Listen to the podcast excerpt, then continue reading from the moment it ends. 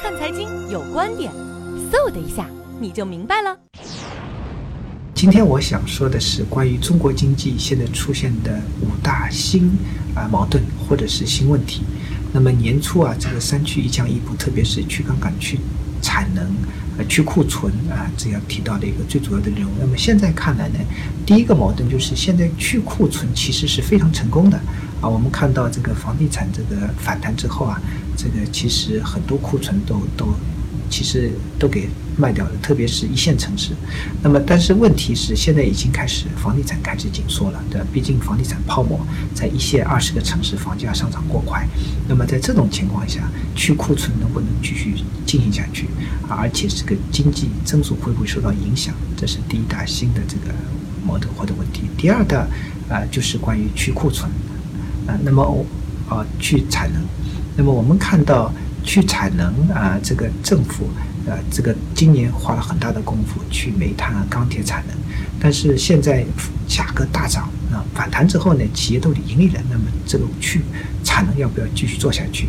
第三个就是去杠杆啊，去杠杆是年初的最重要的目标，但是我们看到九月份新增贷款达到了一点二万亿，其实今年以来包括贷款啊。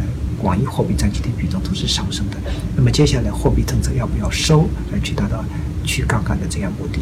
第四个就是我们看到这个 PPI 啊，这个五十四个月来第一次转正啊，这个那么接下来通胀会成为一个比较大的压力，特别是房租大涨，那么这个通胀上升可能又是对这个保增长或者是对宽松的货币政策形成这个影响。